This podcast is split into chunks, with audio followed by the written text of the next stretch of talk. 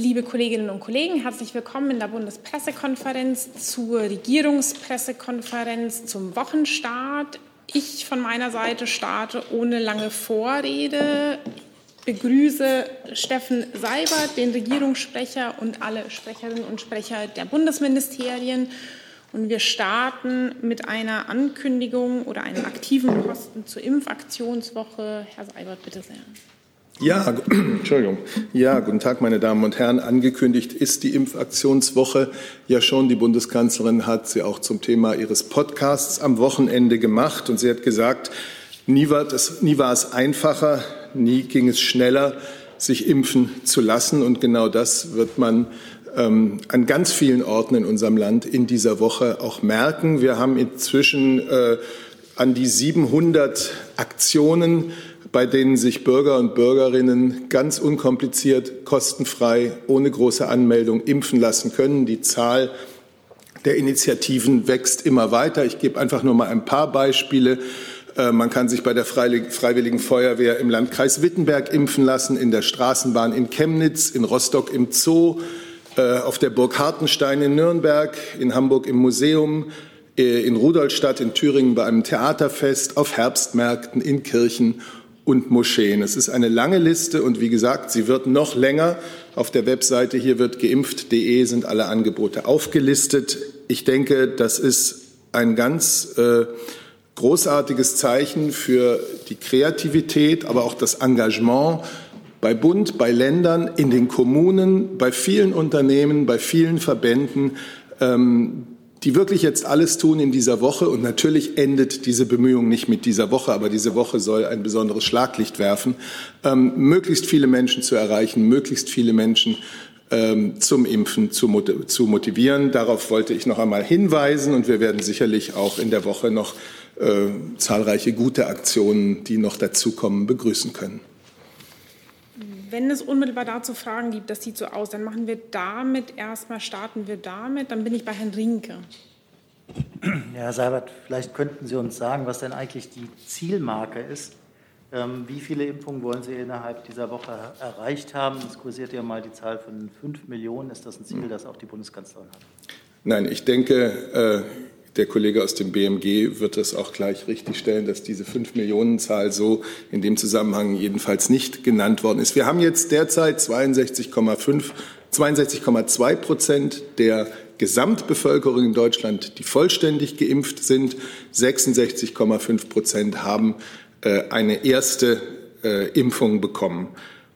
Ich kann nur sagen, jede weitere Impfung zählt. Jede weitere Impfung wird uns sicherer in den Herbst und den Winter gehen lassen. Und das ist das Ziel, nicht eine konkrete Zahl, sondern möglichst viele Menschen, die aus welchen Gründen auch immer bisher eine Impfung, der sie vielleicht nicht grundsätzlich abgeneigt sind, noch nicht haben vornehmen lassen, äh, möglichst vielen Menschen äh, das leicht zu machen, es nochmal in ihren Kopf zu bringen und ihnen zu sagen, bei dir um die Ecke gibt es eine Möglichkeit. Und äh, wir hoffen, dass äh, viele Menschen darauf einsteigen. Wir sind sehr ermutigt von der Zahl der Initiativen, die sich in dieser Woche gebildet haben, der Impfaktionen, die es geben wird. Und wie ich gerade gesagt habe, ich glaube, es werden noch mehr werden.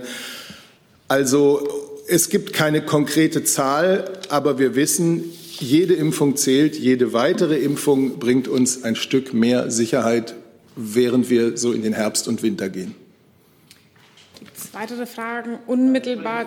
Ja, bitte sehr. Kann das dazu noch was sagen? Zu den kursierenden 5 Millionen vielleicht ganz kurz. Das war tatsächlich aus dem Zusammenhang gerissen. Herr Spahn hatte mehrfach, ich glaube auch letzte Woche hier an der, äh, bei der Regierungspressekonferenz ähm, gesagt, dass er davon ausgeht, dass man noch so roundabout 5 Millionen weitere Impfungen braucht, damit wir sicher und verlässlich durch Herbst und Winter kommen.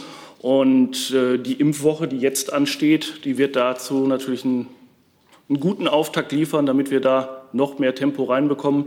Der Bund hat ausreichend Impfstoffe bestellt und die Länder sind jetzt in der Verantwortung, die Impfstoffe auch zu verimpfen.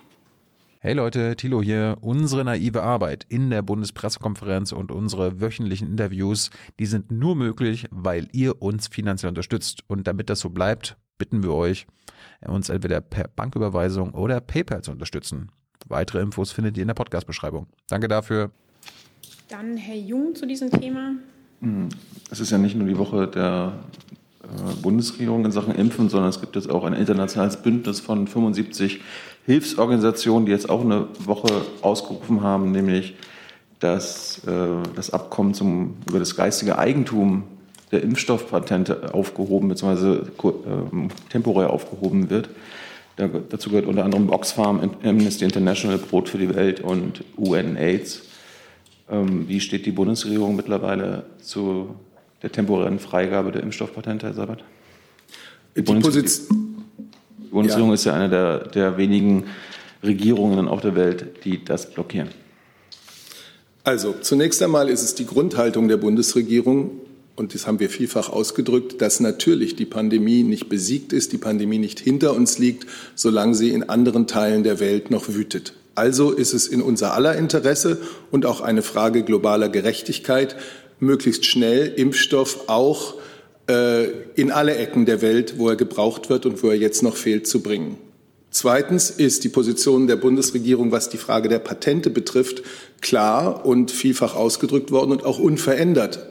Es geht darum, möglichst viel Zusammenarbeit über Lizenzvergabe, über andere Kooperationsprojekte zwischen den Firmen, die Impfstoffe erfolgreich entwickelt und hergestellt haben und möglichen Akteuren in äh, Ländern Afrikas oder auch Asiens äh, herzustellen. Und da gibt es ja jetzt sehr viele gute Beispiele. Bei dem Treffen der Bundesregierung mit zum Thema Compact with Africa war ja genau das ein Thema. Herr Shahin von BioNTech war ja bei diesem Treffen anwesend. Es gibt Zusammenarbeit äh, zwischen äh, BioNTech, Pfizer und anderen und afrikanischen Staaten.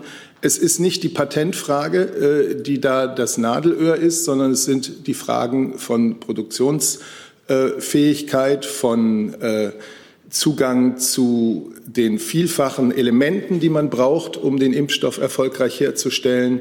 Es ist, und genau daran arbeiten äh, zum Beispiel BioNTech Pfizer ähm, mit zahlreichen internationalen Partnern.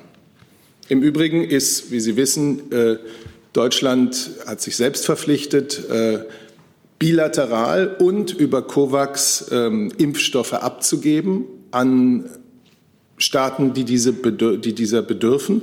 Das ist im Rahmen von COVAX in der vergangenen Woche oder war es in dieser Woche losgegangen mit einer Lieferung nach Mauretanien. Aber im bilateralen Verhältnis zu mehreren Staaten haben wir bereits zahlreiche, haben wir bereits große Mengen von Impfstoff abgegeben. Nachfrage? Aber diese Abgaben und COVAX, das reicht ja alles bei weitem nicht aus. Und Sie meinten gerade, dass die Impfstofffreigabe oder Patentfreigabe nicht das Nadelöhr sei. Das sehen ja genau diese Organisationen anders und das sehen auch viele westliche Staaten und auch der Rest der Welt äh, anders. Wie kommen Sie darauf, dass das nicht das Nadelöhr ist? Wir führen jetzt eine Diskussion, die wir vor zwei, drei, vier Monaten hier sehr ausführlich geführt haben, noch einmal. Auch da gab es schon unterschiedliche Haltungen, auch von Organisationen wie Oxfam. Das ist bekannt, aber die Bundesregierung, die Regierung, die, die Analyse der Bundesregierung ist eine andere. Es ist nicht die Patentfreigabe, die das Problem der Impfstoffversorgung in Afrika äh, schnell lösen würde. Es mangelt an Produktionsmöglichkeiten und äh, Deswegen müssen Kapazitäten zur Impfstoffproduktion geschaffen werden. Das geht über Kooperation mit den, äh, mit den Herstellern und solche Kooperationen sind jetzt in mehreren Ländern im Gange und äh, werden hoffentlich auch bald dann konkrete Ergebnisse liefern. Ich nehme an dieser Stelle eine digitale Frage ähm, zum Impfen dazu von Herrn Reitschuster an das äh, Gesundheitsministerium. Nehme ich an, äh, laut, Herr, laut, Minister Spahn sind 95 Prozent der äh, Covid-19-Intensivpatienten ungeimpft.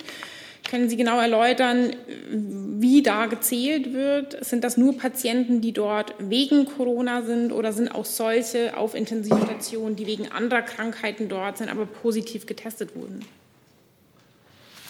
Also wir haben ja eine Meldeverordnung, die schon früh im Laufe des Jahres in Kraft getreten ist, nachdem die Krankenhäuser verpflichtet sind, bei Krankenhausaufnahme und ähm, auch im weiteren Verlauf, wenn jemand auf die Intensivstation verbracht werden muss, ähm, den Impfstatus zu melden. Das läuft über die Gesundheitsämter ans RKI. Das RKI bereitet diese Daten auf und daher kommt eben auch die Zahl 95 Prozent.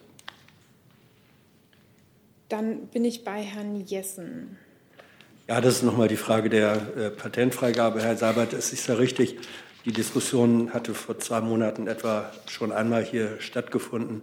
Äh, und auch damals war Ihre oder die Position der Bundesregierung nicht die Patente seien das Nadelöhr, sondern die Produktionsstätten. Gleichwohl ist es doch aber so, dass dann, wenn Möglichkeiten vorhanden sind, weil zum Beispiel Patente freigegeben wurden, der Anreiz zum Aufbau neuer Produktionsstätten ein ganz anderer ist. Also Ihre Argumentation hat so ein bisschen den, den Eindruck, wir verhindern, dass das Nadelöhr, was Sie selbst identifiziert haben, geschlossen werden kann. Das sagen ja auch Länder der sogenannten äh, Dritten Welt, äh, dass sie in der Lage wären, Produktionsstätten aufzubauen. Also, das ist jetzt mal Ihr Statement und als solches nehme ich es entgegen. Der limitierende Faktor bei der Herstellung von Impfstoffen sind derzeit noch die Produktionskapazitäten, sind die Lieferketten, sind die hohen Qualitätsstandards, nicht die Patente. Und wir arbeiten in vielerlei Hinsicht daran, äh, wie wir innerhalb Deutschlands, auch innerhalb der Europäischen Union, aber auch weltweit die Kapazitäten für die Produktion verbessern können. Und das tun auch die betroffenen Unternehmen mit großem Engagement. Der Schutz von geistigem Eigentum ist Quelle von Innovation. Konkrete Nachfrage. Ähm, wenn Sie es beobachten, ob und wenn ja, welche Kapazitäten wo aufgebaut werden können, kann dann auch der Punkt kommen, wo Sie sagen, jetzt ist die Perspektive weiterer Kapazitäten da, sodass wir zeitweilig diese für eine Freigabe der Patente plädieren. Das wäre ja gar kein ewiger Verzicht auf geistiges Eigentum. Also ich rege wirklich an, dass Sie sich mal mit äh, zum Beispiel Pfizer BioNTech in Verbindung setzen und sich mal informieren lassen über die internationalen Kooperationen, die dort jetzt anlaufen, unter anderem auch mit afrikanischen Staaten, aber auch mit asiatischen Staaten. Und äh, das ist äh, das, was, glaube ich, den wirklichen Fortschritt bringen wird. Und dazu natürlich äh, eine Auffüllung von COVAX, die wirklich auch ermöglicht, dass auf diesem Wege äh, sehr schnell die, äh, sehr viel mehr Menschen in den Genuss von Impfstoffen kommen. Eine kurze Nachfrage digital von Herrn Reitschuster an das BMG nochmal. Werden auch Geimpfte getestet? Ich gehe davon aus, es bezieht sich auch auf die Intensivstationen. Die getestet werden? Ob auch Geimpfte getestet werden? Auf die Intensivstationen. Ich gehe davon aus, dass äh, er, er, hat es als äh, Nachfrage markiert, deswegen äh, gehe ich davon aus, dass es sich auf seine vorhergehende Frage, die ich vorgetragen habe, bezieht. Ich, ich kann diese Frage nicht konkret beantworten, aber ich gehe sehr fest davon aus, dass Geimpfte auf Intensivstationen nicht mehr getestet werden. Gut, dann würde ich als nächstes mit einer Ankündigung von dem Auswärtigen Amt weitermachen. Ja, vielen Dank. Ähm, ich habe Ihnen eine Ankündigung zum Thema Indo-Pazifik-Leitlinien der Bundesregierung zu machen. Vielleicht erinnern Sie sich, vor circa einem Jahr hat sich die Bundesregierung erstmals Leitlinien zum Umgang und zur Politik gegenüber den Staaten des Indo-Pazifik gegeben. Und nun, ein Jahr später, ähm, legen wir heute als Bundesregierung den ersten Fortschrittsbericht aus dieser Strategie vor. Wir tun das auch, weil in Brüssel auch eine Diskussion von uns angestoßen wurde und auch dort eine EU-Strategie ähm, zum Indopazifik in der, ganz kurz vor der Veröffentlichung steht. Der Fortschrittsbericht, den wir heute vorlegen, der wird ähm, aufzählen und zeigen, was seitdem von der Bundesregierung gemacht und getan wurde, um die Beziehungen zum Indopazifik und seinen Staaten auszubauen, in der Annahme, dass das eine dynamische und immer wichtig, wichtiger werdende Weltregion ist. So haben wir zum Beispiel während unserer EU-Ratspräsidentschaft im Dezember 2020 die Beziehung zu ASEAN, der Regionalorganisation in Asien, zu einer strategischen Partnerschaft, das ist ein vertiefter Austausch, aufgewertet. Wir haben unsere bilateral, bilaterale Kooperation mit bestimmten Partnern in der Region vertieft, namentlich Australien, wo wir eine erweiterte strategische Partnerschaft beschlossen haben, und mit Japan, wo erstmals sogenannte 2 plus 2 Gespräche der Außen- und Verteidigungsminister stattgefunden haben. Mit ähm, Frankreich und Großbritannien gemeinsam haben wir im September 2020 eine rechtswahrende Erklärung zur Klarstellung unserer völkerrechtlichen Position zu Seegebietsansprüchen im chinesischen Meer bei den Vereinten Nationen hinterlegt. Ein wichtiger völkerrechtlicher ähm, Ausdruck. Und ähm, wir, haben, wir sind im August diesen Jahres dem regionalen Antipiraterie-Regime RECAP beigetreten. Und Sie alle wissen, dass die Fregatte Bayern, da kann Herr Helmold sicher ergänzen, über die wir hier auch schon mehrfach geredet haben, zu einer Ausbildung und Präsenzfahrt in den Indopazifik aufgebrochen ist. Also auch das ein ähm, Zeichen dafür, wie die Bundesregierung diese Leitlinien mit Leben erfüllt hat im letzten Jahr und damit der gestiegenen globalen Bedeutung der Region Rechnung trägt. Vielen Dank. Danke dafür. Gibt es da unmittelbar Fragen dazu? Herr Jung? Frau Adebar, ähm, es gibt ja das deutsche Kriegsschiff Bayern, äh, das entweder jetzt gerade in Diego Garcia auf der britisch okkupierten Chagos, dem Chagos-Archipel angelegt hat. Das ist ja völkerrechtlich besetzt von den Briten. Als Sie gerade das Völkerrecht angesprochen haben, wie bewertet das Auswärtige Amt, dass ein deutsches Kriegsschiff auf einer völkerrechtswidrigen besetzten Insel der Briten anlegt, angesichts ihrer Indo-Pazifik-Strategie? weiß ich, ob Herr Helmholtz ergänzen will. Also dort ist eine logistische Versorgung der Fregatte Bayern ähm, vorgesehen und diese Versorgung, die dort stattfindet, trifft ähm, keine normative Aussage zu der umstrittenen äh, Frage der Souveränität dort. Und deswegen steht das auch nicht im Widerspruch zu unserer Haltung, dass es eine umstrittene Frage ist. Weiß nicht, Herr Helmholtz. Aber darf ein deutsches Militärschiff überhaupt auf einer völkerrechtswidrig besetzten Insel anlegen? Herr Jung, Sie äußern jetzt eine völkerrechtliche Meinung. Ähm, das, ist, äh, das ist auch Ihre Meinung. Ich habe ähm, zur Frage, das was dort passiert und dass es eine umstrittene Frage der Souveränität dort gibt, meinen Teil ausgeführt. Sie haben jetzt Ihre Meinung. Ja, aber das ist offizielle Haltung des Auswärtigen das Amtes, dass das Chapoy-Archipel besetzt ist von den Briten. Herr Jung, das war keine Frage, sondern noch ein Nachtrag. Ja, aber Sie haben ja gerade was anderes gesagt.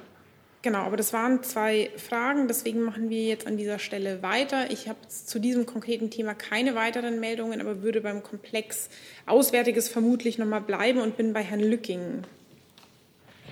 Ja, Daniel Lücking, MD der Tag. Ähm, wir wollten wöchentlich nochmal die Zahlen abgleichen, wie viele Ortskräfte aus Afghanistan es mittlerweile nach Deutschland geschafft haben. Das müsste in Ihren Bereich fallen, Herr Alter. Das hatte letzte Woche Frau Wick gemacht. 248 äh, war Letzter Stand letzte Woche. Wie viele weitere Ortskräfte sind aus Afghanistan hier in Deutschland angekommen? Ja, Herr Lücking, ich danke für Ihre Frage. Wir hatten ja angekündigt, dass wir Sie regelmäßig über den aktuellen Stand der Dinge informieren wollen. Dieses Anliegen besteht auch weiterhin fort. Aber wir haben in der vergangenen Woche festgestellt, dass wir zu viele Zahlen aus unterschiedlichen Quellen haben, die im Ergebnis äh, der Betrachtung jedenfalls heute nicht belastbar sind. Deswegen habe ich heute keinen neuen Sachstand für Sie. Ich nehme noch mal Bezug auf die Zahlen, die wir in der vergangenen Woche äh, veröffentlicht haben. Und wir sind bestrebt, die Synchronisierung der unterschiedlichen Zahlen so voranzutreiben, dass wir sie auch mit verlässlichen Informationen versorgen können. Wann kann man mit dem Nachreichen der Infos rechnen? So schnell wie möglich. Also ich äh, kann es nur noch mal betonen. Ich denke, da gibt es auch gewisses Verständnis äh, für. Wir haben viele Player in diesem Gesamtprozess im Ausland, im Inland, äh, auf der US Airbase, äh, unterschiedliche Behörden, national, international. Und wir wollen gern vermeiden, dass wir Zahlen hier präsentieren, die sich am Tag danach oder zwei Tage später als nicht mehr richtig herausstellen. Insofern bitte ich einfach diese Woche noch mal um äh, Aufschub. Herr, äh, Entschuldigung, Herr Küstner, ähm, erst zu Afghanistan, dann bin ich bei Ihnen. Genau. Ja, dazu noch mal eine Nachfrage. Ähm, Gibt es denn Hoffnung auf weitere zivile Flüge in nächster Zeit und in welcher Frequenz, soweit man sowas planen kann, äh, sollen, sollen denn zivile Flüge mit Ortskräften oder auch noch deutschen Staatsangehörigen stattfinden? Da muss ich, also was die Ja, also wir, wir haben übers Wochenende, ja, das ist eine Zahl, die wir sagen können, 60 ähm, deutsche ähm, Staatsangehörige mit ihren Familienangehörigen ähm, oder 60 Personen ausgeflogen. Auch da nehme ich noch mal zurück, dass vielleicht da auch Afghanen und Afghanen drunter waren. Auch das eine schwierige Prüfung. Insofern haben über das Wochenende schon mal 60 Personen das Land verlassen können. Wir arbeiten weiter natürlich mit Hochdruck daran, Menschen aus Afghanistan auch über diesen zivilen ähm, Kanal auszufliegen. Da ist der Flughafen, ja, das Drehkreuz. Vielleicht haben Sie es gesehen. Der katarische Außenminister Al-Thani war gestern und ist, glaube ich, heute noch in Kabul und führt dort auch Gespräche. Katar spielt in dem Bereich eine ganz herausragende Rolle. Ich kann Ihnen keinen Zeitpunkt nennen, Ich kann Ihnen nur sagen, wir ähm, wollen und versuchen das uns Mögliche, dass es ähm, weitergeht mit zivilen Flügen. Nachfrage? Nee? Oder also nicht mehr direkt zu den Ortskräften, aber Afghanistan. Dann bleiben wir dabei, ja. ja. Ähm, der Außenminister hat ja relativ klare Bedingungen formuliert dafür, dass es mehr als humanitäre Hilfe, nämlich äh, eine Entwicklungszusammenarbeit mit den Taliban irgendwann geben könnte. Also die Kriterien stehen ja relativ fest. Meine Frage wäre, gibt es so einen Kriterien, Bedingungskatalog auch für die Eröffnung einer diplomatischen Vertretung in irgendeiner Form in, in Kabul? Ich glaube, die Kriterien, die auch der, Außen, die der Außenminister äh, dargelegt hat ähm, für ein Hinausgehen über humanitäre Hilfe, sind grundsätzliche politische Überzeugungen, die wir haben. Und in diesem, ähm, in einem solchen Grundrahmen spielt sich natürlich auch die Frage ab, wie und wann und äh, können wir in Kabul eine Präsenz wieder eröffnen. Da kommt aber hinzu, dass wir das in ganz, ganz enger Abstimmung mit unseren europäischen Partnern machen werden, machen wollen und machen müssen. Und insofern ist das eine Diskussion, die wir hier nicht alleine mit uns im luftleeren Raum führen, sondern in Brüssel und mit verschiedensten Partnern. Eine Diskussion, die auch noch weitergehen wird. Blicken Sie auch vielleicht Ende September in Richtung VN-Woche bei den Vereinten Nationen. Auch da wird es Gespräche geben. Das heißt, die Frage einer Präsenz wird sich einbetten in eine internationale Abstimmung. Und noch nachgeschoben, und das ist wichtig, die Frage einer Präsenz, um ähm, Leuten zu helfen, um vor Ort aktiv zu sein, ist zu unterscheiden von der Frage einer Anerkennung einer Regierung. Herr Ratsch zu diesem Thema, ja.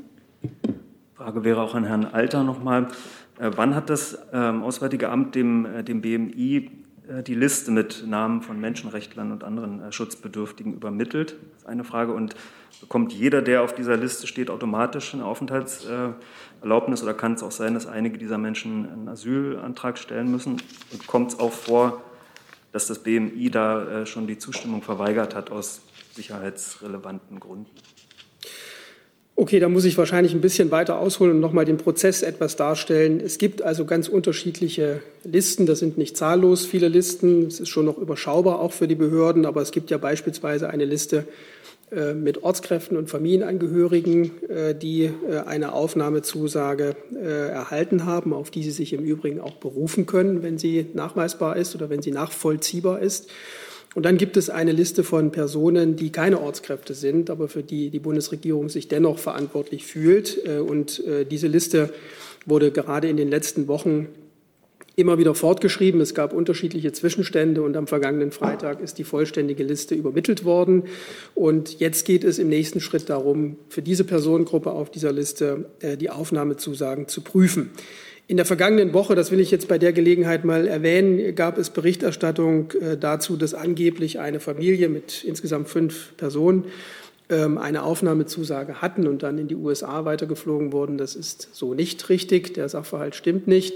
Ähm, in der Tat gab es einen Fall bezogen auf eine Familie, die auch Dokumente vorlegen konnten, die augenscheinlich von deutschen Behörden äh, ausgestellt worden und äh, die Prüfung dieser Dokumente äh, hat eine gewisse Zeit angedauert, sodass nicht sofort auf der US Airbase Rammstein diese erteilte Aufnahmezusage ähm, anerkannt werden konnte. Es ist für die Behörden ja wichtig zu wissen, ob diese Dokumente, die gezeigt werden, auch von behördlicher Stelle kommen. Und deswegen hat, gab es dann ein anderes Verfahren, das es ermöglicht hat, dass diese Personengruppe nach Deutschland einreist. Also Sie sehen an diesem Beispiel, dass alle Beteiligten daran interessiert sind, die einmal erteilten Zusagen auch äh, zu vollziehen oder Wirkung entfalten zu lassen. Sollte der Fall eintreten, dass jemand äh, in die USA geflogen wird, obwohl er eine deutsche Aufnahmezusage hat, dann wird er sich auch darauf berufen können und wird im Zweifel aus den USA zurückgeholt. Das ist zunächst mal der Prozess, der läuft. Die Behörden stimmen sich ab. Und äh, ich denke, es ist erkennbar, dass es bei der Anzahl von Menschen, also äh, allein in Rammstein waren es ja mehr als 30.000, immer wieder auch mal zu äh, Fällen kommt, die eine nähere Prüfung bedürfen. War das noch eine Nachfrage? Ja. Also die, die Frage war ja auch, ob, äh, ob automatisch eine Aufenthaltserlaubnis gegeben wird oder ob auch Asylanträge gestellt werden müssen. also äh, ich hatte gehofft, dass ich das nochmal äh, noch mal gesagt habe, aber nochmal, wenn jemand auf einer Liste steht, äh, weil er eine Aufnahmezusage bekommen hat, dann gilt diese Aufnahmezusage. Und dann ist es jetzt Aufgabe der Behörden zu prüfen, ob die Person, die dann tatsächlich äh, vor ihnen steht, auch diejenige ist, die auf der Liste steht. Das ist im Prinzip der, der ähm, ja, Prozess, der stattfinden muss, damit nicht eine andere Person unter dem, unter dem Namen einer vielleicht Berechtigten hier nach Deutschland einreist und die Betroffenen, die es eigentlich treffen soll, äh, dann Pech haben, um das jetzt mal salopp auszudrücken. Und deswegen ist es wichtig, dass die Listen ähm, abgeglichen werden mit den Personen. Das gelingt auch. Manchmal dauert das etwas länger und ist jemand, der eine Aufnahmezusage hat, wird nicht gezwungen, einen Asylantrag zu stellen, sondern er kann sich auf diese Aufnahmezusage berufen. Ähm, ich habe zu diesem Thema noch eine ganze Reihe an Fragen. Deswegen sage ich an dieser Stelle nochmal die Bitte, eine Frage, eine Nachfrage. Das ist die Regel. Ich bin bei Frau Buschow und dann Herr Rinke. Ähm, die Frage an Frau Adebar, wenn ich Sie richtig verstanden habe, diese Flüge am Wochenende, die 60, ähm, die 60 Personen sind mit, wenn ich es richtig verstanden habe, mit einem zivilen Flugzeug aus Kabul ausgeflogen worden. Ist das so richtig? Mhm, die sind Dann, aus, aber ähm, das ist äh, mit äh, unteramerikanischer und katarischer Zusammenarbeit gewesen. Das war jetzt also kein deutsches Charterflugzeug, wenn das die Frage war. Genau, nee, ja. dann ist nämlich meine eigentliche Frage, können Sie uns vielleicht zum, zum Stand der Bemühungen äh, Ihres Ministeriums etwas sagen, die Menschen auch aus den Nachbarstaaten ausfliegen zu lassen? Also wie viele haben diesen Weg eventuell schon geschafft? Wie viele Anträge liegen bei den Botschaften? Wie viele wurden bewilligt? Wie viele sind ausgeflogen? Ja, zu ähm, möglichen Zahlen von Visa-Anträgen äh, kann ich mich Herrn Alter anschließen im Moment und heute. Ich habe keine, äh, keine genauen Zahlen darüber, welche Anträge wo sind und wie viele Menschen dort schon vorstellig geworden sind mit. Falls das konsolidiert, und ich, ich glaube, es ist wirklich für uns alle auch ein Bedürfnis, Ihnen Zahlen zu geben, die ähm, stimmen und wo wir sicher sind, dass das ist für den Moment so und die wir nicht ständig aktualisieren müssen. Insofern, wenn ich das kann, reiche ich das äh, gern nach. Ähm, wir sind mit den Nachbarstaaten, der Außenminister ist ja gereist in die Region, hat mit allen Nachbarstaaten, also mit den wichtigsten Nachbarstaaten gesprochen. In Iran hatten wir unseren Beauftragten Jasper Wieg ähm, und führen dort Gespräche darüber, Transporte zum, ähm, wie man das organisieren kann, ab der Grenze zu den Botschaften und wie ein möglicher Landweg in diese Nachbarländer aussehen kann. Es ist in Einzelfällen auch schon gelungen. Äh, Mitarbeiterinnen und Mitarbeiter der politischen Stiftung zum Beispiel ähm, sind, äh, haben Afghanistan über diesen Weg verlassen. Auch für die Deutsche Welle Mitarbeiter gab es eine erfolgreiche Ausreise in den letzten Tagen. Also ich habe keine konkreten Zahlen, aber wir arbeiten daran. Und wenn ich das auch noch anfügen darf, die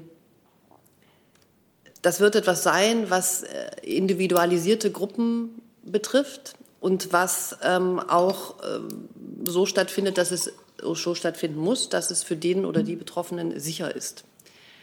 Und auch dieser Landweg möglichst sicher ist und sie da einen guten, einen guten Weg haben. Insofern ist das nicht etwas, was wir Auswärtiges Amt seitig mit einer großen PA-Aktion begleiten werden können. Herr, Ring, Herr Rinke und dann Herr Jung. Frau Adebar, eine kurze Nachfrage nochmal zu den äh, diplomatischen Kontakten. Sie hatten auf Al-Katani hingewiesen. Ich hätte ganz gerne gewusst, äh, gibt es seitens der Taliban eine Anfrage, dass auch ähm, Herr Maas mit seinem afghanischen Amtskollegen redet und wäre er zu einem solchen Gespräch bereit? Auch die Kataris haben ja betont, dass das Gespräch an sich noch keine Anerkennung bedeutet. Mir ist eine solche Anfrage nicht bekannt. Ich glaube, der Minister hat in den vergangenen Tagen seine Position, seine aktuelle mehrfach dargelegt. Insofern kann ich jetzt auch nicht spekulativ ähm, beantworten, was er tun würde, wenn es eine solche Anfrage, die mir nicht bekannt ist, gäbe. Sorry. Dann bin ich bei Herrn Jung. Ja, ich wollte mal auf die Ursprungsfrage von Herrn Lücking zurückkommen. Habe ich Sie da richtig verstanden, dass Sie als BMI ja wochenlang darauf bestanden haben, dass äh, Bürokratie wichtig ist, damit Sie den Überblick nicht verlieren. Und jetzt haben Sie den Überblick verloren. Korrekt? Ja, das haben Sie falsch verstanden. Wir haben, ähm, ich stelle es gerne richtig, wir haben in der Phase der Evakuierung, äh, wo es darum ging, dass die Menschen möglichst schnell Kabul und den Flughafen verlassen können. Dort haben wir gesagt, es gibt im Prinzip vor Ort keine weitere Prüfung. Wer uns als Ortskraft angemeldet ist, äh, steigt in den Flieger und fliegt da möglichst schnell weg. Da sind viele äh, von den Personen sind dann in Taschkent gelandet und in Taschkent gab es dann einen entsprechenden Abgleich, äh, soweit das möglich war. Manche hatten ja auch keine Dokumente dabei. Ähm, ist diese Person, die jetzt hier in Taschkent angekommen ist, identisch mit der Person, die wir auf der Liste haben. Da wurden keine Fingerabdrücke oder ähnliches abgefordert, sondern es ging um Plausibilität der Angaben.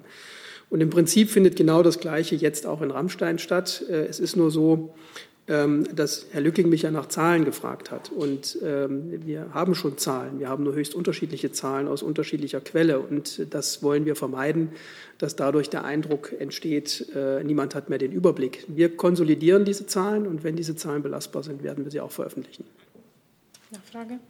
Sie, Sie, sprachen davon, dass es verschiedene Listen gibt. Äh, Habe ich es richtig verstanden, dass es zwei verschiedene Listen gibt? Also einmal die Ortskräfteliste und einmal die Nicht-Ortskräfteliste oder gibt es noch mehr Listen?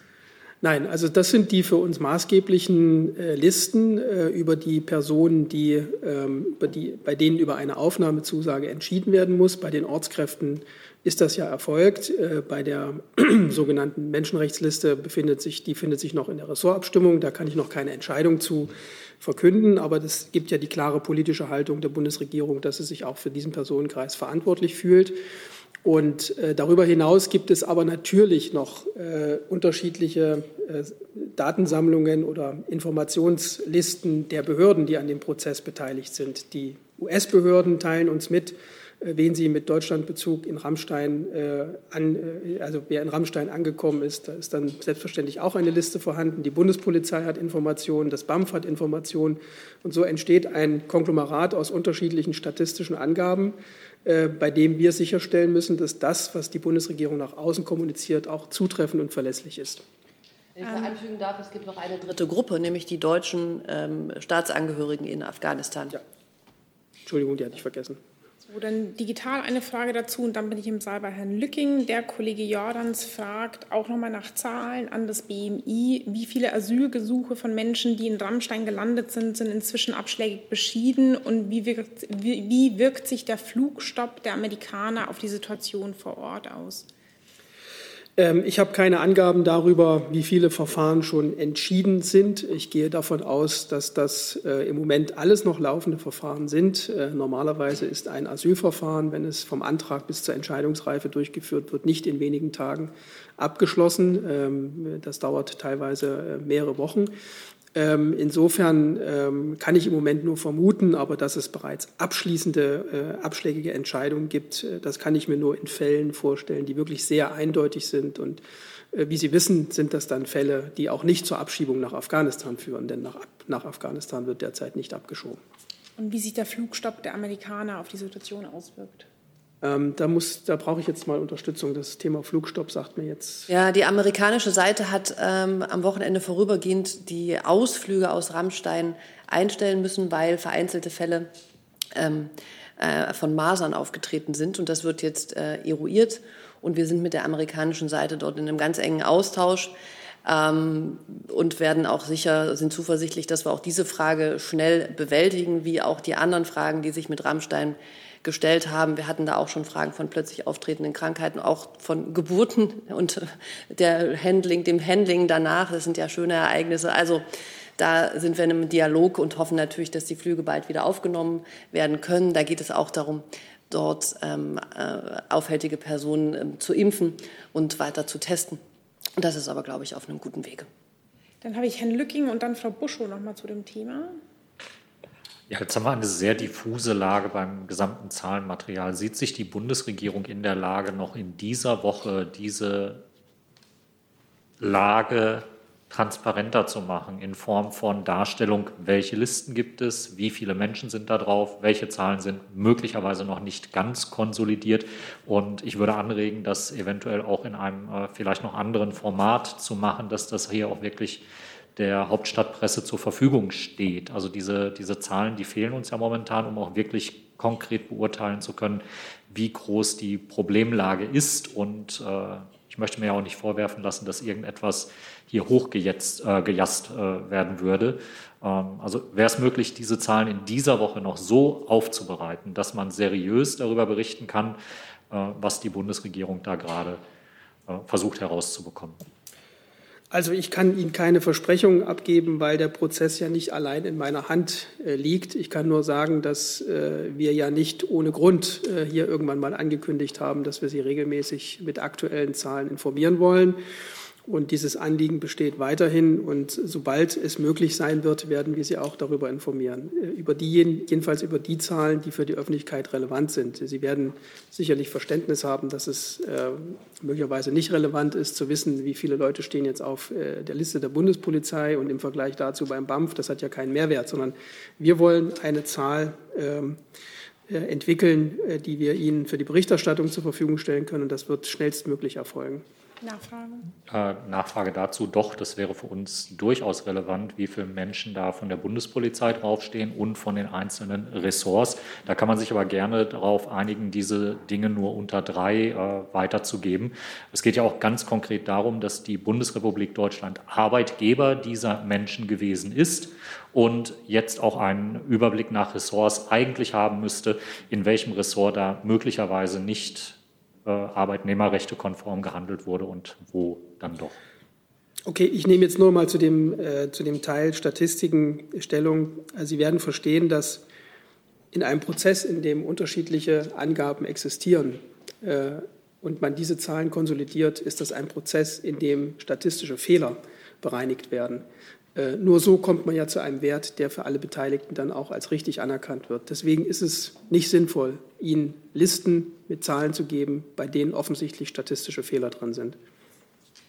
Herr Jessen, ist es auch zu diesem Themenkomplex noch? Dann die letzte Frage dazu und ich würde ganz gerne noch ein paar andere Themen auch aufrufen. Ja, äh, Frage geht ähm, an Herrn Seibert und Frau Adebar. Äh, plant die Kanzlerin oder der Außenminister und oder der Außenminister eigentlich Ortskräfte, die jetzt in Deutschland mit ihren Familien angekommen sind, auch mal zu besuchen. Das ist ja doch eine besondere Gruppe von Menschen, die hier neu angekommen sind. Es bleibt dabei, dass ich Ihnen die Terminpläne der Bundeskanzlerin äh, nicht im Vorhinein, sondern dann immer zum Freitag der Vorwoche bekannt gebe. Ich kann Sie noch mal darauf hinweisen, dass die Bundeskanzlerin in der vergangenen Woche ein sehr ausführliches und äh, gutes Treffen mit Frau Gaffari hatte, der ehemaligen Bürgermeisterin eines Ortes in der Nähe von Kabul, äh, ich glaube Maidan Shah heißt der Ort, ähm, in dem Frau Gaffari sehr eindrücklich über die Situation vor der Übernahme durch die Taliban, über die Situation in den Tagen danach berichtet hat, über die Situation von Frauen und äh, die Menschenrechtslage aus ihrer Sicht. Das heißt, ein solches Treffen ist natürlich schon ein ganz wichtiges äh, Mittel auch für die Bundeskanzlerin oder andere politisch Verantwortliche, um sich ein Bild jenseits der Akten und jenseits der, der Fernsehberichte zu machen. Auch der Außenminister hat Frau Gaffari schon getroffen und mit ihr gesprochen. Der Außenminister hat auch ähm, nichts, was man hier ähm, äh, weiter aus, ausführen kann. Er hat auch schon ähm, Vertreter und Ausge, Ausgereiste aus Afghanistan getroffen in den letzten ähm, Tagen und Wochen. Ich kann vielleicht noch sagen, dass wir für afghanische Vertreterinnen und Vertreter der Zivilgesellschaft und der Wissenschaft und Kunst, also für diese sogenannte äh, schutzsuchenden Gruppe, ähm, äh, unser Programm um 10 Millionen Euro auch aufgestockt haben, um dort unter die Arme zu greifen mit ähm, vorüber, der Finanzierung der vorübergehenden Aufenthalte und mit Stipendien und, und für Arbeitsmöglichkeiten. Und das ist in, im Rahmen der auswärtigen Kultur- und Bildungspolitik oder des Etats des Auswärtigen Amtes. Und da wird es ähm, sicher auch ähm, hoffentlich schöne Stipendien und Projekte geben. Deswegen kann ich heute auch keinen Termin ankündigen, aber ich kann sagen, dass das ähm, auch eine, ein Teil des, ähm, der Hohlaktion ist, die dem Außenminister sehr am Herzen liegt. Ja, den Ausführungen äh, ist zu entnehmen, dass ein Treffen mit den, ich sage es jetzt mal in Anführungsstrichen, normalen Ortskräften, für die Deutschland ja explizit auch Verantwortung übernommen hat, zumindest noch nicht stattgefunden hat. Nee, Herr Jessen, das habe ich nicht gesagt. Der Außenminister hat sich äh, mit unseren Ortskräften auch schon getroffen. Gut, können Sie, das, die eigentliche Nachfrage war, sind diese Ortskräfte, ist eine Lernfrage, eigentlich über mehrere Bundesländer verteilt oder sind sie irgendwo konzentriert untergebracht? Wer kann das sagen? Ich kann dazu äh, kann das beantworten. Es ist so, dass bei den äh, Aufnahmen unabhängig davon, um welche Gruppe es sich handelt, auch bei Ortskräften äh, eine Verteilung gemäß Königsteiner Schlüssel erfolgt, das heißt in mehrere Bundesländer. Und manchmal tritt der Fall ein, dass Bundesländer besondere Interessen an Aufnahmen haben. Die werden dann in dem Prozess auch berücksichtigt. Bei den Ortskräften des Auswärtigen Amtes ist es zum Teil so, bei den aktuellen oder ähm, dass sie nach Berlin gekommen sind und sich freiwillig in den Krisenkeller gemeldet haben, wo wir um 200 Leute innerhalb weniger Tage aufgestockt haben und einfach tatsächlich jetzt äh, da drin sitzen und arbeiten. Also da ist ein ganz enger Kontakt. Die Kollegin Schuka von der Deutschen Welle fragt Sie, Herr Seibert, mit Blick auf die Reise der Kanzlerin nach Belgrad, ähm, die sich heute mit Vertretern der Zivilgesellschaft trifft, wie groß diese Veranstaltung ist. Okay, wir haben also das Thema Afghanistan erkennbar verlassen. Genau so ist es. Das ja. hätte ich einleitend sagen Nein, nein, das ist okay. Ich war nur ich geistig noch in genau. Kabul. Ähm, das Thema, also ich meine, dass es ein Vertreter der Zivilgesellschaft pro Westbalkanland ist, was es dann auf sechs Länder, also sechs äh, Vertreter brächte. Wir werden das sicherlich im Nachhinein auch veröffentlichen. Im Vorhinein werde ich das noch nicht tun. Das war diese Frage in aller Kürze. Eine ähnlich kurze Frage stellt der Kollege Nehls an das Auswärtige Amt ähm, und fragt, ob Außenminister äh, Maas nach New York zur Vollversammlung der Vereinigten Nationen reist. Hm. Schade, dass Herr Nehls nicht da ist. Aber Termine des Außenministers kündigen wir immer zeitnäher an. Das waren diese kurzen Fragen. Ich sehe jetzt keine Meldungen mehr zum Auswärtigen Amt. Dann mache ich mit einer, Fra doch, Herr Rinke, dann machen wir da noch weiter. Warte ich hätte ganz gerne nach Iran gefragt, dass da eine positive Entwicklung am Wochenende offenbar gegeben hat äh, in den Gesprächen zwischen äh, der Atomenergiebehörde und äh, Iran. Hätte ich ganz gerne gewusst, wie groß Ihre Hoffnungen sind, dass die Gespräche wieder aufgenommen werden können und ob Sie da schon einen Zeitplan haben. Ähm, also es ist ein erster positiver Schritt.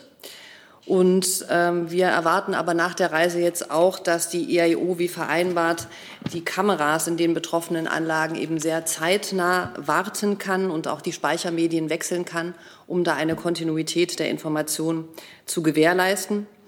Und ähm, wir ähm, hoffen und bauen auch sehr darauf, dass die Gespräche von Herrn Grossi mit der iranischen Regierung jetzt eben diese vereinbarten Fortschritte ähm, erbringen. Herr Grossi hat sich zunächst in einer Pressekonferenz geäußert und wird nun dem Gouverneursrat der IAEO äh, von seiner Reise berichten. Und danach äh, werden sich aus diesem internen Briefing die Mitgliedstaaten und die Zuhörer noch mal eine, eine Meinung ähm, bilden. Und ähm, vielleicht kann man dann schon klarer sagen, wie genau ähm, der weitere Fahrplan eventuell aussehen könnte. Wir erhoffen uns ähm, eine sehr, sehr schnelle Rückkehr an den Verhandlungstisch in Wien und denken, das wäre eine sehr sinnvolle Sache, das jetzt wirklich zügig zu tun. Das haben Sie auch schon aus Moskau ja ähm, diese Richtung vernommen. Und auch Herr Mora für den Europäischen Auswärtigen Dienst hat sich schon so geäußert. Also ich glaube, da sind sich alle Parteien des JCPOA einig, dass es gut ist, dass man jetzt diese Übergangsregel, das ist ja eine, ein Zitat von Herrn Grossi, hat. Und dass es ähm, genauso noch schöner wäre, wenn man jetzt in Wien weiter sprechen könnte sehe keine Nachfrage dazu. Dann, ich habe aber digital eine Frage nochmal ähm, an das Auswärtige Amt übersehen. Der Kollege Jordans fragt zu Anschlagswarnungen im Ausland. Japan hat heute seine Bürger vor wachsendem Risiko von Selbstmordanschlägen an religiösen Städten und in Menschenmengen in Südostasien gewarnt. Hat die Bundesregierung diese Warnung zur Kenntnis genommen und gibt es ähnliche Erkenntnisse oder Warnungen von deutscher Seite? Mir ist das aus Japan nicht bekannt. Wenn das hier im Inland sich abspielen würde, wäre es eine Frage an Herrn Alter, nicht wahr? Es ist richtig, ich kann aber von solchen Erkenntnissen äh, in Deutschland nicht berichten. Gut, dann gibt es eine Frage an das Verkehrsministerium, das meiner, meines Wissens nach nicht anwesend ist, die ich aber dennoch vortrage und um eine Nachreichung bitte. Die Kollegin Hasenkamp von MBR fragt, ähm, die Bahn hat ihr Angebot an die Lokführer nach eigenen äh, Angaben nachgebessert. Was ist die Haltung des Verkehrsministers dazu? Sollte sich die GDL im Interesse der Reisenden darauf jetzt einlassen? Weiß nicht, Herr Seibert, ob Sie sich äh, dazu äußern wollen. Ansonsten würde ich das Verkehrsministerium um eine Nachreichung bitten. Nein, dazu würde ich mich jetzt nicht äußern. Ja, dann geht das Ganze an das Verkehrsministerium. Jetzt bin ich nochmal beim Gesundheitsministerium. Der Kollege Reitschuster fragt, nach einer Aussage des Europadirektors der WHO, Hans Kluge, der vor zu großen Erwartungen an eine hohe Impfrate als Ausweg aus der Pandemie gewarnt hat, durch die Verbreitung neuer Virusvarianten mit höherer Übertragbarkeit wie der Delta-Variante sei das Ziel einer Bevölkerungsimmunität kaum noch zu erreichen. Sehen Sie das auch so und welche Folgen hat das für die Impfstrategie? Also ich kenne diese Aussage von Herrn Kluge nicht, deshalb kann ich die jetzt schlecht kommentieren. Wir gehen nach wie vor davon aus, dass Impfen der beste Weg äh, ist, jetzt zunächst mal gut über den Herbst und Winter zu kommen und auch den Ausweg aus der Pandemie insgesamt hinzubekommen. Und ähm, vielleicht noch als Ergänzung, die WHO hat ja erst vor einigen Tagen hier in Berlin den neuen Pandemie-Hub, nenne ich es jetzt mal, so ähm, ins Leben gerufen. Und äh, das wird auch langfristig sicherlich sehr zur Pandemie-Vorbeugung und Bekämpfung beitragen. Das ist hoffentlich ein Anti-Pandemie-Hub. Ja. also ich kenne diese Äußerung des WHO-Direktors auch nicht, ähm, aber es liegt ja in der Logik der Sache, dass eine Variante wie Delta, die so deutlich ansteckender ist als äh, die vorherigen Varianten, ähm, auch dazu führt, dass man eine höhere Impfquote braucht, um das Virus unter Kontrolle zu bekommen. Und deswegen ist es so sinnvoll, wirklich jede Impfung, äh, wirklich jeder Impfung, ich sage jetzt mal nachzulaufen, also äh, zu versuchen, so viele Menschen wie möglich zum Impfen zu bewegen, zu überzeugen und es ihnen auch leicht zu machen. Ähm, wir haben das große Glück bisher, dass die existierenden Impfstoffe wirksam sind, ihre Wirksamkeit auch bei der Delta-Variante nicht verloren haben, sondern eine hohe Wirksamkeit haben. Und äh, schon deswegen, damit das so bleibt, sollten wir versuchen, äh, eine sehr hohe Impfquote zu erreichen, eine höhere, als wir sie jetzt haben, bevor möglicherweise, was nicht passieren muss, aber natürlich immer passieren kann, eine Variante des Virus daherkommt, ähm, die die Impfstoffe noch mal auf eine ganz andere Probe stellt. Ich habe jetzt Stand jetzt äh, keine weitere Meldung, beziehungsweise das war ein Zeichen von Herrn. Okay, also dann Herr Jung, Herr Jessen und dann Herr Ratsch. Ich wollte Herrn Seibert nur fragen, hat die Kanzlerin das Triell gestern gesehen? Das ist keine Frage, die die Politik der Bundesregierung betrifft, äh, der Fernsehkonsum der Bundeskanzlerin. Und das Triell, glaube ich, wird ausreichend äh, heute in Berlin überall besprochen. Das müssen wir nicht auch noch in der Bundespressekonferenz machen. Ich wollte ja nicht Ihre Meinung haben oder so, aber wer ja, interessiert sich dafür, wer, also das ist einer von den dreien, wird Ihr Nachfolger oder Ihre Nachfolgerin. Ich wollte nur wissen, ob sie es gesehen hat. Sie guckt ja auch, also Sie teilen ja auch mit, ob sie ein Fußballspiel gesehen hat. Darum, das ist ja jetzt ein bisschen relevanter. Ich habe keine Auskunft dazu zu geben. Die Bundeskanzlerin ist äh, gerade auch in der letzten Woche und in der Zeit davor ja mit öffentlichen Äußerungen äh, durchaus bekannt geworden. Und daran sehen Sie Ihr großes Interesse äh, an diesem Bundestagswahlkampf, am Ausgang und so weiter. Herr Jessen. Ja, äh, das Thema hatte ich übrigens vorher schon als Neues angemeldet, Frau Vorsitzende. Dann habe ich äh, diese Meldung mit der vertauscht, die Sie ja, vorher ja. schon hatten, aber Sie haben jetzt die Möglichkeit, eine ja, Frage danke. zu stellen. Äh, Frage ans Wirtschaftsministerium. Ähm, Kohle hat als Hauptenergieträger zur Stromerzeugung im ersten Halbjahr dieses Jahres Windkraft wiederum abgelöst. Ähm, Frau Baron, das war einem windarmen ersten Halbjahr äh, geschuldet. Gleichwohl ist das natürlich eigentlich nicht das, was Ziel der Bundesregierung ist. Sie können keinen Wind beschließen, aber hätte es genutzt, wenn die, wenn die Leitungen, äh, wenn die Leitungsnetze zur Transport, zum Transport von Windstrom zum Beispiel von Offshore an Inland verbessert wären? Ja, also wie Sie schon darauf hinweisen, wie sich äh, der Energiemix ähm, monatsscharf oder im ersten Halbjahr zusammengesetzt war, war in diesem Halbjahr tatsächlich von, von Wetterphänomenen abhängig. Es war im Vergleich zum Vorjahr, wo es ein sehr windstarkes Jahr war, war es ein windschwaches Halbjahr, was sich dann natürlich auch im, im, Energiemix tatsächlich widerspiegelt.